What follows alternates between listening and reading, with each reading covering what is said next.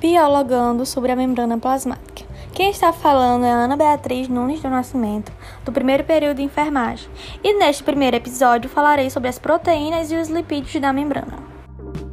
Ela separa o meio intracelular do extracelular e é a principal responsável pela entrada e saída de substâncias da célula. Possui receptores específicos que desencadeiam uma resposta que varia de acordo com o tipo de célula e o estímulo recebido.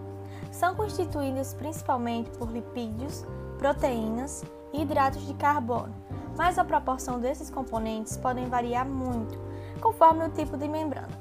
Por exemplo, a membrana de mielina tem 80% lipídio, que são isolantes térmicos, e já a membrana mitocondrial tem 25% lipídios, taxa maior de proteínas devido ao seu alto metabolismo.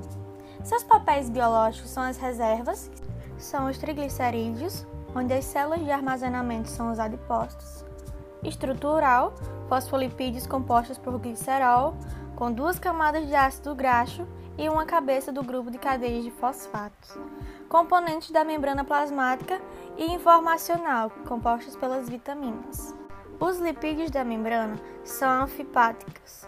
Entre eles encontram-se os fosfoglicéricos, esfingolipídios, compostos pela baía de mielina, e colesterol, célula animal, também usado para a síntese dos hormônios.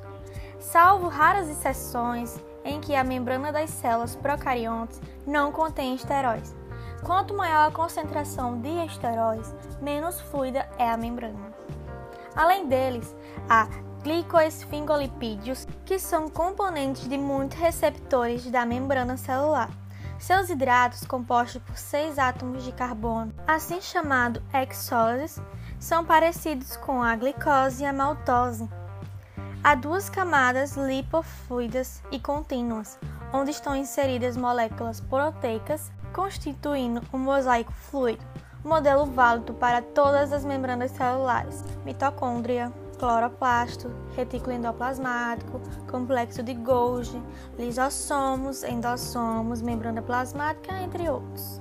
Já as proteínas da membrana possuem resíduos hidrofílicos, ficam na altura das cabeças polares dos lipídios e também tem os hidrofóbicos, que estão no mesmo nível da cadeia e ficam mergulhadas na camada lipídica de acordo com tais características. Elas podem ser divididas em integrais ou intrinsecas, são 70%, estão associadas aos lipídios e só se separam por frações ou até mesmo com empregos mais drásticos, como o uso de detergentes. Também tem periféricas e as extrinsecas, que são livres de lipídios pelo emprego de soluções salinas. Alguns provocam saliências nas duas superfícies da membrana, como proteínas transmembranas.